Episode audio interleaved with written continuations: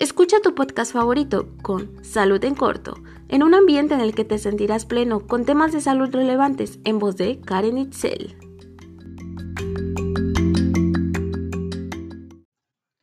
Buenos días a todos nuestros amigos.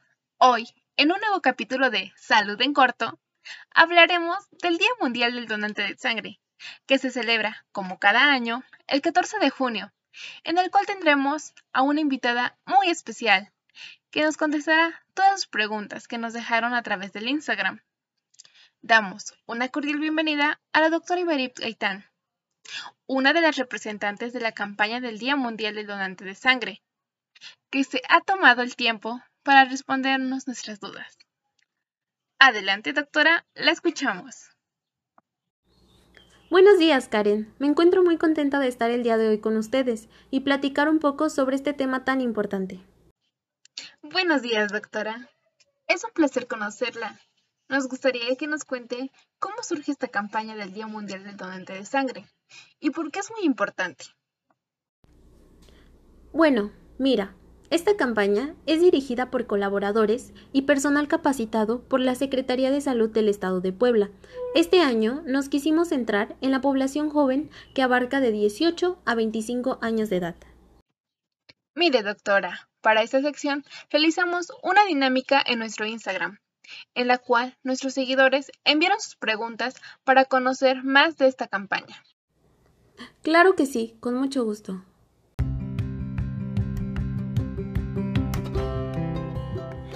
Preguntas y respuestas con salud en corto.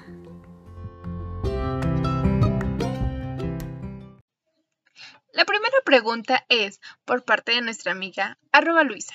Dice, ¿por qué es importante el Día Mundial del Donante de Sangre?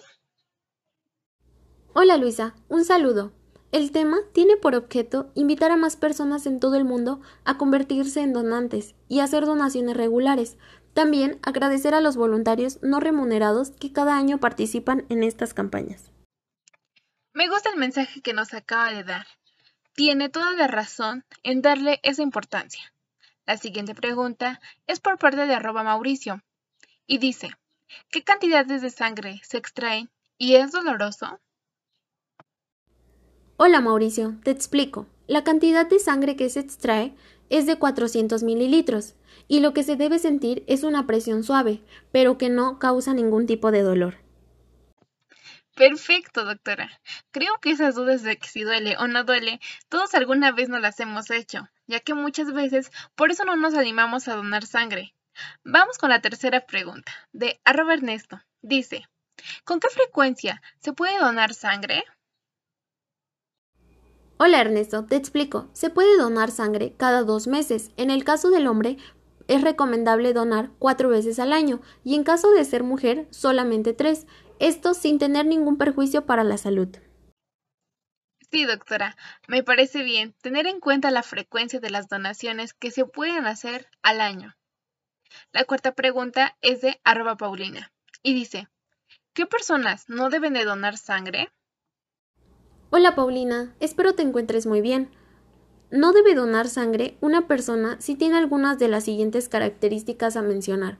No se siente bien, es anémico, está embarazado o lactando, presenta alguna patología médica, está recibiendo ciertos medicamentos o tratamientos, y tampoco debe donar sangre si ésta puede dañar a la persona. Por ejemplo, todos aquellos donantes que tengan alguna enfermedad que pueda ser transmitida a través de la sangre. Y escucharon amigos a la doctora, para tomar en cuenta las características de un no donante de sangre. Para cerrar esta dinámica de preguntas y respuestas, la última pregunta es de arroba Mariana. Dice, ¿cuáles son los requisitos para donar sangre? Un saludo Mariana.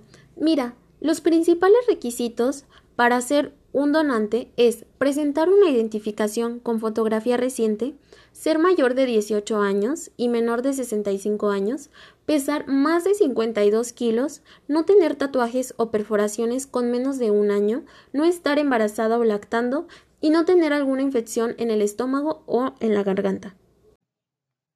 Muchas gracias, doctora, por respondernos las preguntas de nuestros seguidores. Son de mucha ayuda para tomarlo en cuenta.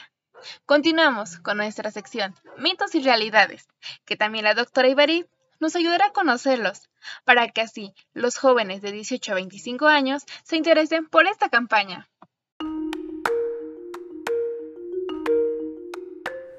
Mitos y realidades con salud en corto.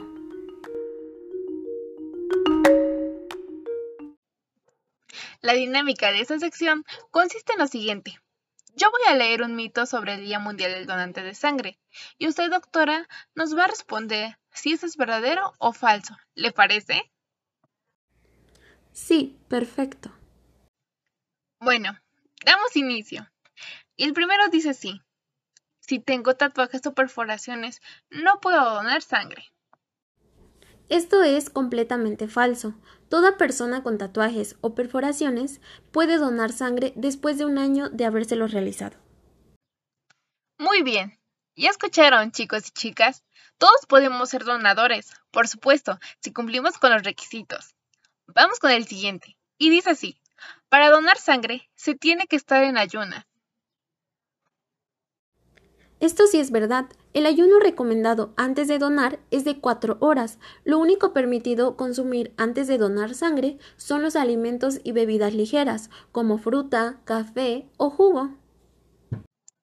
Muchas gracias, doctora, por brindarnos la información necesaria y muy útil para que más jóvenes puedan donar sangre y, lo más importante, salvar vidas. Gracias a ustedes por la invitación. Es un placer haberlos acompañado el día de hoy y responder todas sus dudas. Para más información, visita la página de Secretaría de Salud del Estado de Puebla y recuerden jóvenes, dona sangre para que el mundo sea un lugar más saludable. Un cordial saludo a todos. Hasta luego. Y recuerden, yo soy Karen Zell y nos vemos en la siguiente transmisión de tu podcast favorito. Salud en corto. Hasta luego.